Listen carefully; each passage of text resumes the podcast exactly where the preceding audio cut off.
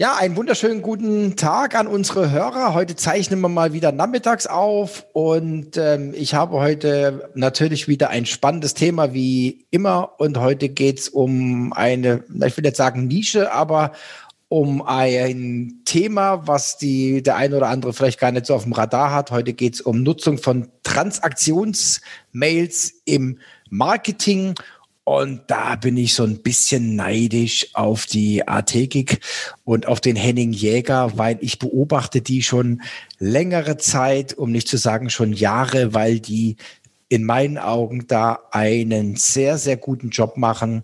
Wenn ich von denen eine E-Mail bekomme, ähm, die ist immer ausgezeichnet. Und deswegen freue ich mich, dass ich heute mit dem Henning so ein bisschen über die Geheimnisse des äh, E-Mail-Marketings reden kann. Genau, ich freue mich auch hier zu sein. Henning Jäger, mein Name. Ich bin der Leiter von Business Development bei der Ategic. Und ähm, ja, das war jetzt eine ganz gute Lobhudelei. Ich hoffe, ähm, ich, ich habe genug Insights dabei, die noch nicht bekannt sind. Herzlich willkommen zum Pionierfabrik Podcast. Thomas Barsch spricht darin mit Experten über Geschäftsmodelle und die Schwerpunkte Marketing und Vertrieb. Du findest Thomas Barsch auf Xing und LinkedIn. Er veranstaltet regelmäßig das Digital Breakfast. Alle Infos dazu findest du auf den Seiten www.pionierfabrik.de und digitalbreakfast.de. Abonniere den Pionierfabrik Podcast und hinterlass gerne eine Bewertung. Mein Name ist Valerie Wagner und ich wünsche dir jetzt viel Spaß beim Hören.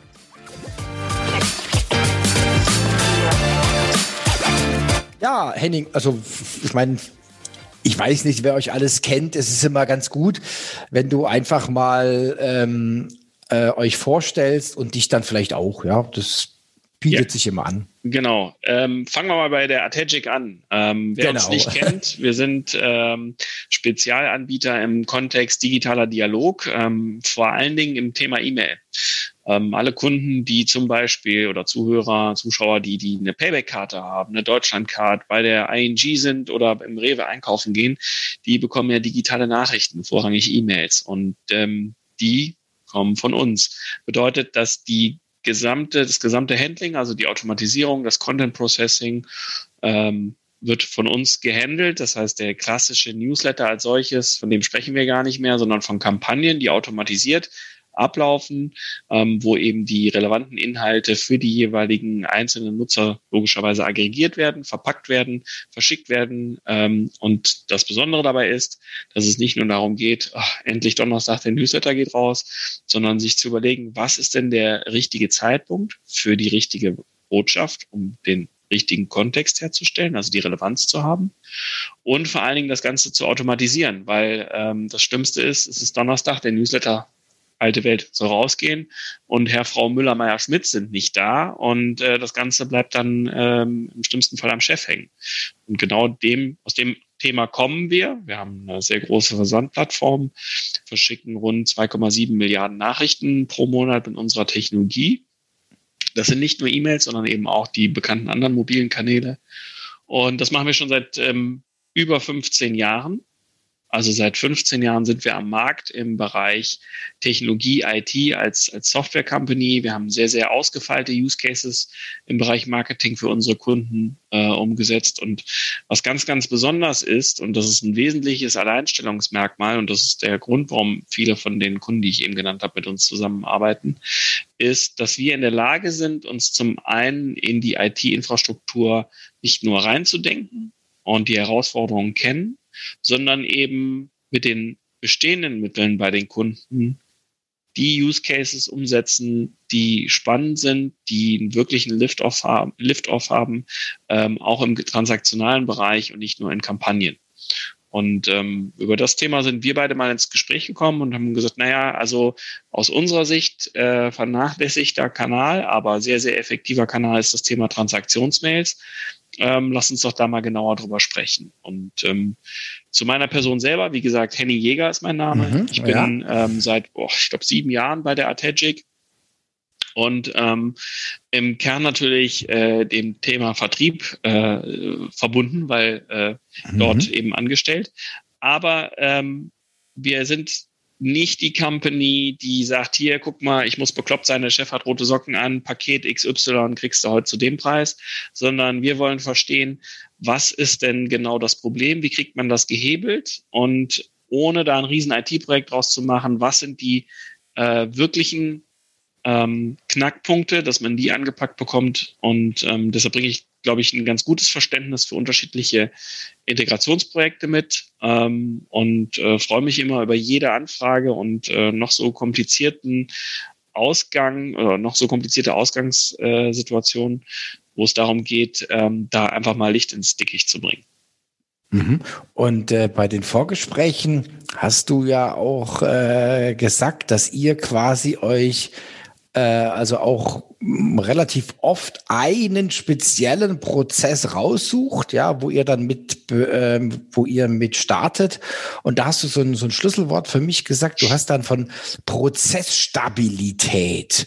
Ja, du hast gesagt, also wir suchen uns einen Prozess raus, ähm, bei dem man eine sehr, sehr hohe Prozessstabilität braucht. Vielleicht sagst du da noch mal ein bisschen was dazu. Ja klar, also es gibt ähm, am Ende eine ganze Reihe von Erfolgsfaktoren. Wir haben uns aber in den letzten Jahren immer wieder die Frage gestellt, was sind eigentlich die wirklichen Erfolgsfaktoren, um besseres Marketing, bessere Ergebnisse zu erzielen. Und ähm, neben dem Thema ähm, Prozess, zu dem ich gleich was sage, gibt es eben den Bereich Daten. Also ich muss jetzt mal wissen, woher kommen denn meine Daten? Wie viele habe ich denn? Mhm. Wen darf ich da anschreiben? Und was nützt es mir, äh, über fancy Social Media Kampagnen zu reden, aber festzustellen, dass ich nur 1,2 Prozent äh, überhaupt Mobilfunknummern oder irgendwelche äh, Facebook-Kontakte habe und dann am besten für gar keinen oder 0,3 Prozent von diesen 1,3 Prozent eine gültige Permission. Der Bereich Prozesse, das ist genau der Knackpunkt, dass man eben seine Prozesse im Griff hat, weil es ist nichts schlimmer, als ähm, am Ende ein, ein, ein Software oder ein Tool oder ein Dienstleister im Haus zu haben, der mir dann erklärt, als Kunde, wie ich es denn bitte zu machen habe. Und ähm, diese äh, Stabilität meines eigenen Prozesses, die muss ich halt im Auge haben. Das heißt, ich muss mir überlegen, was kann ich heute wie abbilden? Was stört mich eigentlich daran? Wer macht das? Wenn ja, wie viele? Und zum Beispiel auch in welchen Ländern oder Sprachen? Und wie kriege ich den eigentlich auf äh, 2021 gehoben? Oder äh, was will ich 2025 mit diesem Prozess veranstalten? Ähm, um am Ende in den anderen Bereichen, das ist nämlich dann C, also DPCA haben wir das genannt, Communication steht für C. Das heißt, die relevante Nachricht zum richtigen Zeitpunkt auszusenden ähm, und nicht einfach nur den Gutschein hinterher zu ballern in der Hoffnung, dass der Kunde dann kommt oder ach, ist egal, war eh schon da, ähm, um am Ende in A, DPCA, in Analytics genau diesen Punkt eben auch messbar zu machen. Das heißt, nicht nur Relevanz einfach zu erstochern. Ne? Der Chef hat rote Socken an, drei Prozent mehr zieht mehr als drei Prozent weniger Rabatt, ähm, sondern zu überlegen, was ist denn der, der wirkliche Punkt, ähm, dass ein Kunde sagt, mache ich, mache ich nicht. Geh vielleicht nochmal auf diese äh, Methode ein.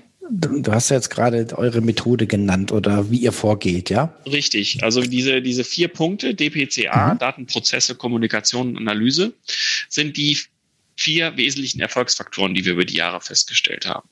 Wenn man alle diese vier Bereiche ähm, einem Scoring unterlegt und überlegt, okay, ähm, wo stehe ich hier eigentlich, ähm, auf einer Skala von eins bis zehn. Dann kann man das entweder in einer Selbstbefragung machen oder wir helfen eben über unsere äh, Scorecard in genau diesen Kategorien den Kunden in einer strukturierten Befragung äh, weiter und stellen im Branchenbenchmark spannende Fragen, ähm, um zu sehen, okay, wo stehe ich denn da wirklich?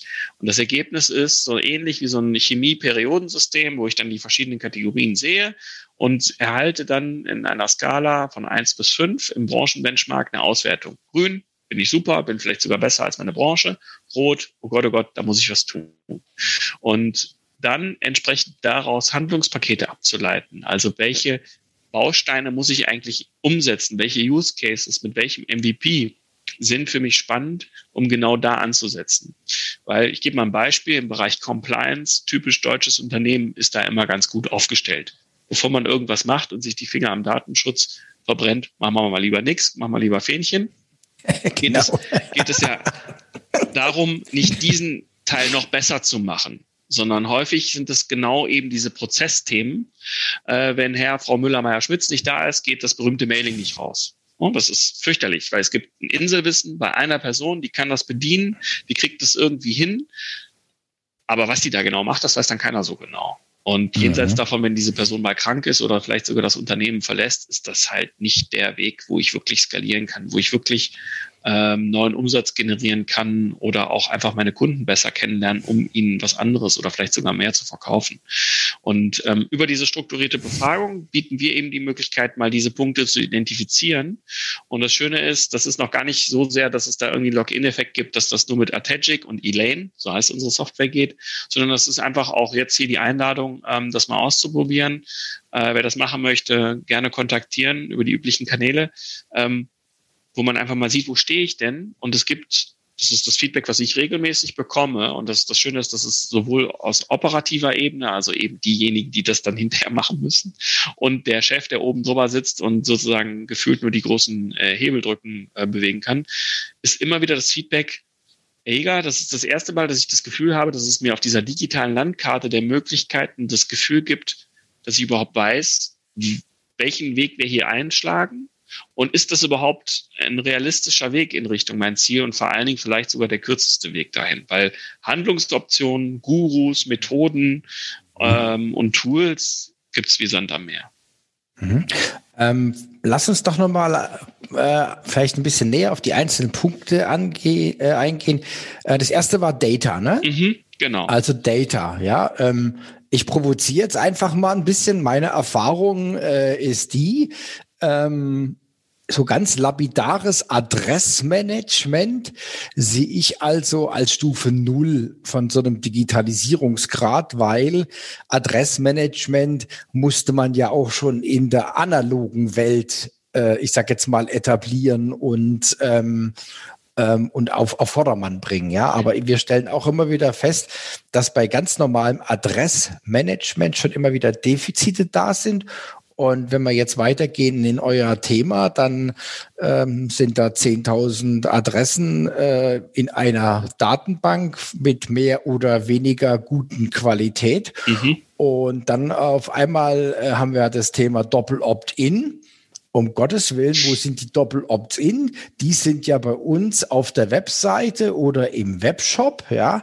Und wie bringe ich jetzt die zwei Sachen zusammen? Das heißt, äh, wie kann ich ähm, also sicher gehen, dass auch jeder nur angeschrieben wird, wo es ein Doppel-Opt-in gibt? Und das Zweite ist, wenn da ein großes Delta ist, ähm, wie kann ich es jetzt dann auch systematisch angehen, ähm, ich sage jetzt mal, aus den wenigen Doppel-Opt-ins dann viele zu machen. Ja?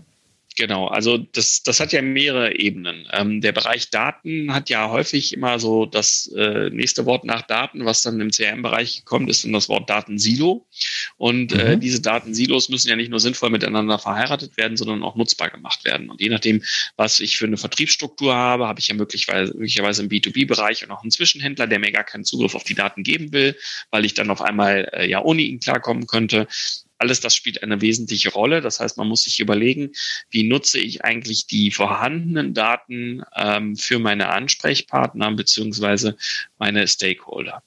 Der zweite Punkt ist ja der, dass ähm, ein Opt-in ist nicht zwangsläufig immer der gleichen, also ein Opt-in zum anderen Opt-in in der gleichen Güte unterwegs. Was mhm. das heißt, ist relativ simpel. Ähm, es gibt Leute, die haben vor fünf Jahren ein Opt-in gegeben und regelmäßig ähm, das vielleicht sogar erneuert, aber im Wesentlichen basiert das auf ganz einfachen Tracking-Möglichkeiten. Und dann gibt es Opt-ins, die vielleicht aktueller sind, wo auch die Permission, also die Einwilligung, deutlich tiefer geht. Zum Beispiel hat derjenige eine Mobilfunknummer abgegeben ähm, und möchte gerne auch äh, oder erlaubt es grundsätzlich über diesen Kanal auch kontaktiert zu werden. Oder ich darf ähm, in, ein, in seiner Einwilligung Anwendungen auch herausfinden, mit welchem Endgerät er unterwegs ist oder wo er das abruft. Alles dieses, ich nenne es jetzt mal erweiterte Fingerprinting, ähm, muss ich ja nicht nur sammeln, sondern ich kann das eben auch für Marketingaspekte nutzen. Also warum gehe ich denn nicht hin und qualifiziere nicht nur regelmäßig meine Opt-ins nach, sondern gucke genau, welcher von meinen äh, Kontakten im Datenbereich hat mir denn überhaupt erlaubt, dass ich das Gerät identifizieren kann. Und qualifiziere diese nach. Das wäre ein Aspekt. Das ist mhm. etwas, was wir zum Beispiel Privacy Admission Control nennen. Das heißt, ich bin in der Lage, auf Einzelnutzerbasis individuell einzusehen, welche hat er ein Opt-in, welche Art von Opt-in und welche Tiefe hat er gegeben und kann die auch selektieren. Das ist deshalb wichtig, wenn ich zum Beispiel äh, Dinge aktualisieren will. Ich will ja nicht alle anschreiben, wenn ich meine Datenschutzerklärung ähm, updaten möchte, sondern nur die, bei denen das besonders kritisch ist, möglicherweise. Das heißt, da muss ich eine mhm. Selektion in der Software machen können, ähm, die eher schon eine CRM-Funktionalität angeht. An, an, äh, das ist das, was wir können. Und, und das ist das Besondere, wir sind in der Lage, mit der Software Elaine nur die Tracking-Möglichkeiten auszusteuern, die tatsächlich auch hinter diesem einzelnen Nutzer ähm, liegen. Ich gebe mal ein Beispiel. Du hast ähm, in deinem Opt-in der grundsätzlichen, dem, dem Link-Tracking zugestimmt, generell natürlich ein Opt-in erteilt, ähm, aber nicht dem Thema äh, Device Detection. Also ich darf nicht herausfinden, welches Endgerät du benutzt, iOS, Android oder sogar welches physische Endgerät, also nicht nur Betriebssystem. Ähm, ich hingegen schon. Dann gehen viele hin und verschicken quasi an alle eine E-Mail, die alles trackt, aber nur in der Statistik wird hingegangen und es werden diese Dinge herausgefiltert beziehungsweise ähm, eben nicht angezeigt oder sogar gelöscht. Ähm, wir sind in der Lage, es deutlich smarter zu lösen. Das heißt, die E-Mail, die du bekommst, die ist gar nicht erst so angereichert, dass diese Dinge getrackt werden könnten. Und das ist mindestens mal aus Datenschutzaspekten, äh, aus, aus äh, europäischer, wenn nicht deutscher Sicht, der richtige Weg, nämlich nur die Dinge zu sammeln, die auch tatsächlich legal sind. Das ist aber nur der Datenblick. Spannender ist natürlich der eben schon geschilderte Marketing-Aspekt. Das heißt, ich gucke mal äh, da rein und ähm, kann zum Beispiel ein Re-Opt-in oder eine bessere Qualifizierung machen bei dir in einer gezielten Kampagne, wo ich dich äh, äh, ködere sozusagen, vielleicht auch nochmal deine äh, Geo-Information oder deine Device-Detection zu aktivieren. Mhm.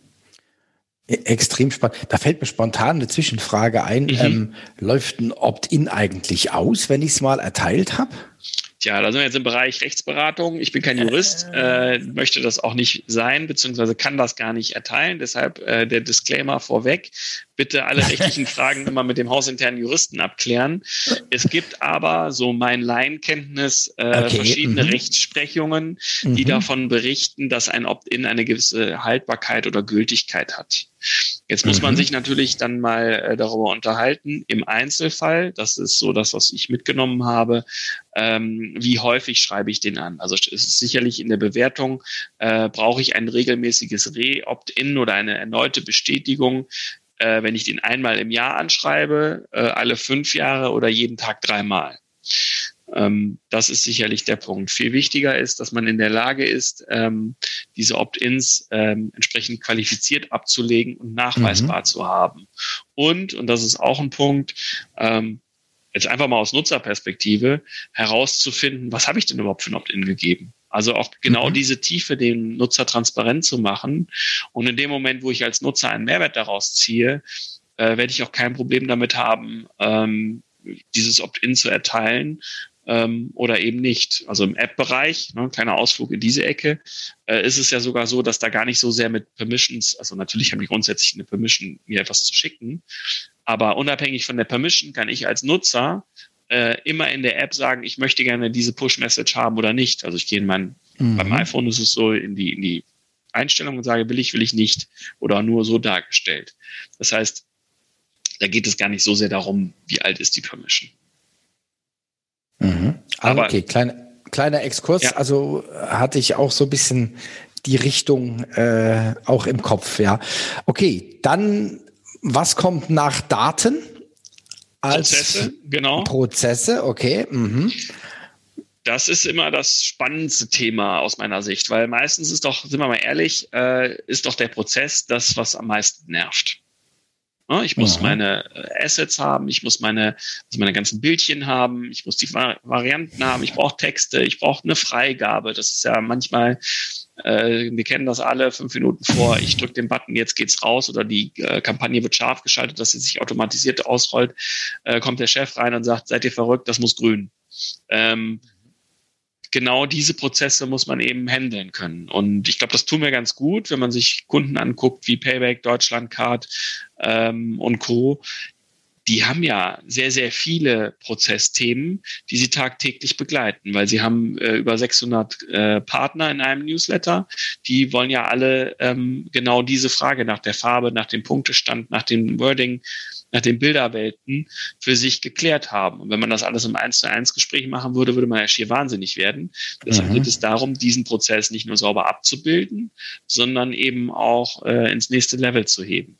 Weil es geht ja nicht nur darum zu sagen, findet der Partner das gut, sondern da sind dann die äh, eben zitierten Juristenkollegen möglicherweise mit drin, da sind dann Gestalter mit drin ähm, und auch Entscheider, also unterschiedlichste Stakeholder entsprechend. Mhm die ich mir da angucken muss ähm, und dafür sorgen muss, dass die entsprechend äh, ihr grünes Licht geben oder nicht. Und das muss ich auch noch dokumentieren. Also das ist jetzt, ich will nicht sagen die Königsdisziplin, aber zumindest einer der aufwendigsten Prozesse, die man sich in so einem äh, ja, Ablauf dann am Ende vorstellen kann. Es gibt aber auch ganz andere Use Cases ähm, im Bereich Prozesse, zum Beispiel Multisprachenfähigkeit. Ähm, ja. ne, also äh, wie, wie mhm. kriege ich das denn hin? Wie kriege ich denn einen Category Shopper in einem, in einem äh, LEH-Bereich, also Lebensmitteleinzelhandel dazu, dass er mir die jeweiligen Highlight-Produkte in meinen Newsletter einpflegt? Sicherlich nicht, indem ich ihm Zugang zu meiner Marketing-Suite gebe und er da mal ein paar Bildchen und Preise hochlädt, sondern eben indem er mir einen ERN-Code nennt und zum Beispiel Elaine, unsere Lösung in der Lage ist, Preis, Verfügbarkeit, Produkt, Beschreibung etc. dann zum Versandzeitpunkt aus den Systemen zu ziehen. Und das kann auch mhm. schon eine Webseite sein. Einfach ähm, über ein XML-Feed oder über einen Abruf von einer Website, dass eben dann die richtigen Inhalte in die E-Mail reingepasst werden. Also was ich sagen will, ist, das ist ein sehr, sehr spannendes, äh, der, der spannendste Bereich sogar in meinen Augen, weil das ist genau der Punkt, wo Kunden häufig sagen, haben wir verstanden, kriegen wir nicht hin. Weil das sind immer die Punkte, wo eben eine Standard-Software, reine äh, ähm, ein Feature-Pony sozusagen immer über die, über die, äh, die gleiche Seite, über das gleiche Seil springt, aber nie wirklich den eigentlichen Prozess ähm, sich mhm. anguckt und entsprechend optimiert und sinnvoll äh, umsetzt. Mhm. Okay. Und jetzt der nächste Punkt. Genau, Communication. Communication. Da geht äh, genau darum, ähm, zu überlegen, was ist denn der, die richtige Botschaft zum perfekten Zeitpunkt. Nichts ist ätzender, als man kommt aus einem Geschäft raus und kriegt dann den Gutschein. Oder ich habe gerade gekauft und denke, verdammt, es gab nochmal zehn Prozent. Da geht es mhm. gar nicht so sehr darum, dass der Kunde dann äh, vielleicht denkt, hm, was soll das, sondern möglicherweise schickt er das zurück ähm, oder er tauscht es wieder um und es gibt Diskussionen, ähm, sondern die Kernfrage, die wir uns darstellen, ist doch, wie schaffe ich es, eine bessere Customer Experience genau an dem Punkt hinzubekommen? Das heißt, was muss ich tun, um den Status quo zu verbessern? Und den Fehler, den dort viele machen, deshalb, das ist jetzt der ultimative Tipp von meiner Seite, ähm, sich nicht zu sehr Gedanken darüber zu machen, was müsste denn alles sein, damit das perfekt ist, sondern zu überlegen, wie ist der Status quo und was ist der nächste, der übernächste und der dritte Step dahinter, ähm, um das Ganze wirklich nach vorne zu bringen. Weil sind wir ehrlich, die Zeiten von ähm, gigantischen Budgets für irgendwelche IT-Projekte für eine halbe Million äh, Euro aufwärts ähm, im, im, im, im Kontext, äh, die Mail muss schön aussehen und dann nach zwei Jahren geht dann endlich die Geburtstagsmail wieder raus. Die sind, glaube ich, vorbei. Okay, also der, ja, du erst. Ja? Genau, der, der vierte Teil, ähm, mhm. um mich äh, darauf nochmal einzuschießen, ist eben der Bereich Analytics was will ich denn eigentlich messen? Ich habe manchmal das Gefühl, ähm, wir sind in einer KPI also KPI-getriebenen äh, Welt unterwegs, nicht nur Corona-Infektionszahlen interessieren oder sonstige Zahlen, sondern äh, das muss alles messbar sein. Grundsätzlich Technologie und die Technologie, die wir haben, nämlich Elaine, ist in der Lage, sehr, sehr viele ähm, Zahlen zu generieren, sehr viele ähm, Key Performance Indicators. Die Frage ist aber doch, welche sind die signifikanten und mhm. welche sind die, die ich anpacken muss, um wirklich besser zu sein? Mhm. eben herauszufinden, äh, was ist denn jetzt die perfekte Ansprache meiner Kampagne gewesen. Da gibt es eine ganze Reihe von Case Studies, da gerne mal bei uns auf ategic.de ähm, die Case Study von BMW, äh, Quatsch, nicht BMW, ähm, RTL, auch mit drei Buchstaben, äh, mhm. ähm, TV Now runterladen, wo eben über Multivariat-Testing, also ähm, über 154 Merkmale äh, getestet wurde, welche Kampagne funktioniert eigentlich wie gut? Und nicht mehr wie früher zu sagen, was sagt der Art Director, ähm, muss das so und so aussehen, sondern den Kunden entscheiden zu lassen, was hier performt. Und über dieses Multivariat-Testing nicht nur einfach Insight zu generieren im Sinne von Zeile A performt besser als Zeile B, sondern ganz konkret herauszufinden über mehrere Merkmale, in dem Fall wie gesagt über 150 Stück, ähm, zu gucken, was ist denn das, was hier am besten performt. Und ohne zu sehr jetzt äh, dem Download der Studie vorweggreifen zu wollen, spannende Erkenntnis dort ist, dass ähm, so ein, so ein Peer Group-Thema, äh, so und so viele äh, haben schon gekauft, warum nicht sie äh, sehr, sehr gut funktioniert hat und der Uplift dort Faktor 5 ist. Und das einfach, mhm. indem ich es sinnvoll miteinander kombiniere, sinnvoll miteinander verteste und diese Analyseteile entsprechend ähm, dann hinterher auch sichtbar mache. Und das ist nicht nur einfach dann der nervige Report, den der Chef jeden Montag haben will, sondern das sind die spannenden Insights, mit denen ich mir überlegen kann, wie baue ich eigentlich die nächste Kampagne auf. Mhm. Also die Insights und dann auch die Learnings, ne? was, was leite ich davon ab, um, um besser zu werden? Mhm. Also ähm, noch, noch eine, eine Frage so vielleicht so aus dem also mit dem holistischen Ansatz mit eurer Software, also wie dockt ihr dann an? Also äh, jetzt jetzt äh, mal ganz pragmatisch, äh, ist es eine, eine SaaS-Lösung oder installiert er die beim Kunden im Rechenzentrum und wie sehen die Schnittstellen aus? Nein, also unsere Software gibt es als äh, Software as a Service primär, das sind äh, mhm. 95 Prozent der Kunden. Wir haben aber auch eine On-Premise-Variante für diejenigen, mhm. die sagen, nee, nee, nee, um Gottes Willen, keine Daten außer Haus. Das ist aber äh, zunehmend äh, der, der geringste Anteil. Selbst bei Banken und Versicherungen findet man das äh, immer weniger. Ähm, die ja per se recht hohe Ansprüche oder sehr, sehr ich sag mal, früher sehr viel On-Premise ähm, im Einsatz gehabt haben. Genau. Ähm, also wie gesagt, man, unsere Software ist Software as a Service, die ist made und hosted in, in Germany, in, in mehreren Rechenzentren, ähm, eben auch ähm, als, als ähm, ja, Lösung, die sehr hoch verfügbar ist, als solches in, im, im Sinne von Uptime ähm, und, und Versandgeschwindigkeiten auch. Ne? Also wir haben Kunden wie DHL, die äh, weit über 1000 Mess Messages pro Sekunde verschicken. Das hochgradig personalisiert. Also da steckt schon mehr hinter als einfach nur, da geht eine Mail raus. Ähm, das, das, das ist das, wie unsere äh, Software sozusagen äh, betrieben wird. Mhm. Und, und wie läuft es dann mit Ach ja, genau, die also Konnektierung war die Frage. Richtig, Konnektieren, ja. Schnittstellen, genau, ja. Mhm. Genau. Wir kommen ja aus einer Welt ähm, im Marketing und der IT-Welt, wo früher Customizing äh, das Zauberwort für alles war. Und wenn ich mir ähm, zwei, drei Generationen sozusagen äh, der IT-Entscheider vor der aktuellen Riege angucke, dann hat man sehr, sehr viele Systeme aufgebaut, die sehr viel Legacy erzeugt haben. Ne? Man hat alles selber gemacht, hat sehr viel Inhouse mhm. entwickelt. Das hat dazu geführt, dass man irgendwann einen Monolithen da stehen hat, wo dann diejenigen, die das gebaut haben, entweder in Rente sind oder vielleicht sogar schon gestorben sind, ähm, so dass man sehr, sehr große Probleme hat, diese Monolithen überhaupt in das aktuelle Zeitgeschehen zu mhm. hieven. Ähm, aus dieser Customizing-Welt kommen wir auch ein Stück weit, obwohl wir nur 15 Jahre alt sind. Warum? Weil wir in der Vergangenheit ähm, alles dafür getan haben, jegliches System selber in einem Customizing-Prozess anzubinden. Natürlich haben wir das äh, rechtzeitig erkannt und haben festgestellt, na, das ist nicht der Königsweg, ja, weil am Ende laufen wir in die gleiche Falle wie unsere Kunden. Und was haben wir gemacht? Wir haben uns äh, Standardkonnektoren gebaut. Wir haben ähm, einen, Themen, einen Konnektorenkatalog von über 1400 Standardkonnektoren zu bestehenden Lösungen. Mhm. Das ist eben über REST APIs und Co. gelöst, mhm. über die in einem sogenannten Smart Customizing ähm, alle wesentlichen Prozessdatenströme Feedback-Kanäle und Co. angebunden werden können. Das ist deshalb sehr spannend, weil der Kunde das ähm, selber, sofern er die Schulung natürlich hat, äh, vornehmen kann. Wir das in einem Kundenteam bei uns lösen oder über Partner.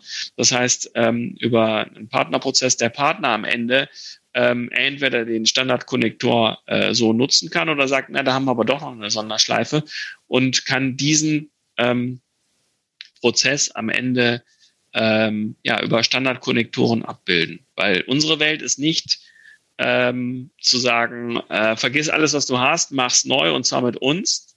Mal ehrlich, wir sind äh, knappe 100 Leute am Standort Bonn und München. Das können wir gar nicht. Also das ähm, allein vom Manpower nicht, sondern wir sind eine Best-of-Breed-Lösung. Das heißt, wir konnektieren uns in die wesentlichen Systeme, die für den Use Case 2.0, 3.0, 4.0 äh, relevant sind und bringen diese Performance mit. Das heißt, die Use Cases mit den bestehenden Mitteln wirklich signifikant erstmal umsetzen und dann eben mhm. signifikant zu verbessern. Okay.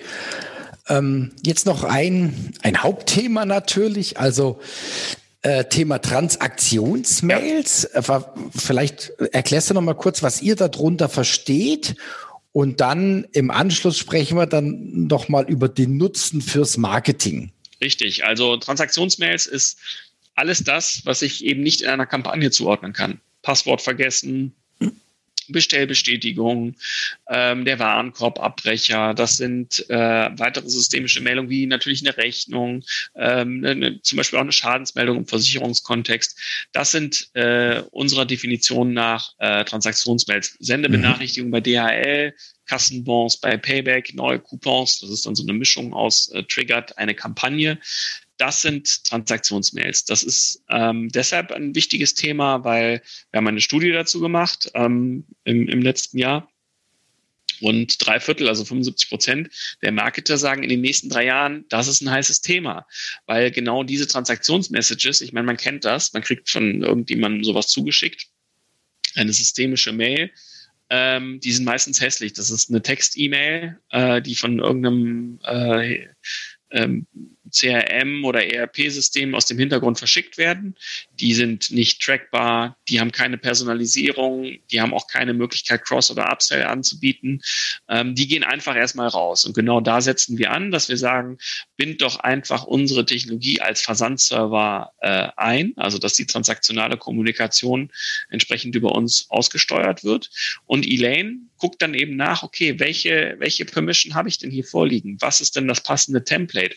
Was ist vielleicht das passende äh, Upsell-Produkt dafür, sofern die Permission vorliegt, ähm, um am Ende ähm, deutlich mehr Umsatz da zu generieren. Das ist ein sehr, sehr effektiver Kanal, weil äh, Transaktionsmails ungefähr äh, größer 80 Prozent Öffnungsrate haben. Klar, man kennt das, das mhm. ist relevant. Gleichzeitig muss man aber dazu sagen, dass ungefähr 16 Prozent der Transaktionskommunikation, die von diesen Systemen äh, geschickt werden, gar nicht ankommen.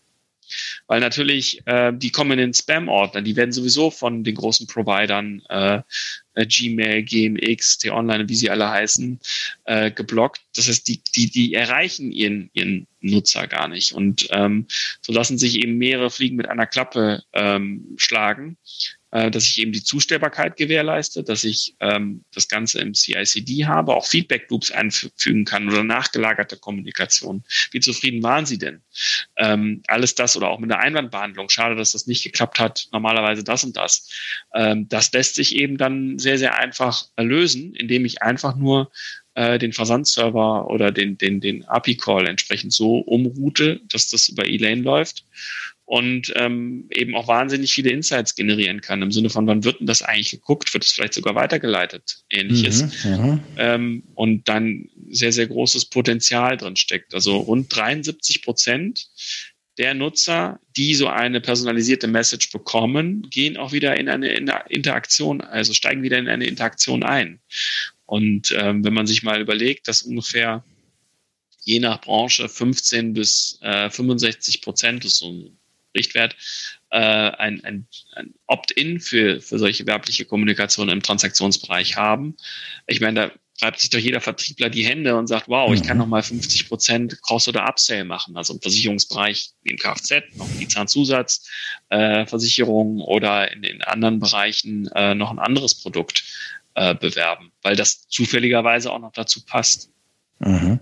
Und was ich halt, äh, was ich halt so entscheidend äh, finde, was du gerade gesagt hast, ähm, die Öffnungsrate, ja, und damit bin ich ja dann, ich spreche immer gerne vom Fenster der Wahrnehmung, ja, ja. Und wie schwer ist es heute, ins Fenster der Wahrnehmung zu kommen. Ja, da macht man Google Ads, da macht man LinkedIn Sponsored Posts und und Sponsored In-Mail und was weiß ich. Ja, und ähm, diese diese Möglichkeit äh, nutzen viele nicht. Und das, äh, ich denke, ich so ein so wie du es jetzt dargestellt hast, könnte das auch ein Quick Win für viele Firmen sein, ähm, da einfach ihre Transaktionsmails in Zukunft anzureichern, in Zukunft besser zu machen. Genau. Und das Schöne dabei ist doch, ich meine, das ist auch eine Einladung an der Stelle, einfach mal das auch mit uns auszuprobieren, ähm, gerne auch bei einer ähm, ähm, vernünftigen Laufzeit, ähm, eben kein riesen IT-Projekt daraus zu machen. Mhm. Das Ziel ist es hier nicht zu sagen, juhu, äh, halbe Million, wir bauen jetzt mal hier irgendwas, ähm, sondern zu sagen, lass uns doch mal das Potenzial da heben. Äh, weil mhm. ähm, das ist auch ein, ein, eine Zahl ähm, aus, aus unserer Studie. 65 Prozent nutzen dieses, also der, der, der, der Transaktionsmehrversender nutzen das Potenzial gar nicht. Also ich meine, da, da steckt noch eine mhm. ganze Menge ähm, Umsatz oder Kundenzufriedenheit, weil wir unterscheiden immer in den Service und auch Sale-Kommunikation drin, die ich viel, viel effektiver nutzen kann. Und ich meine, mhm. das zahlt auf beides ein, eben Umsatz und Kundenzufriedenheit oder Customer Intimacy. Mhm.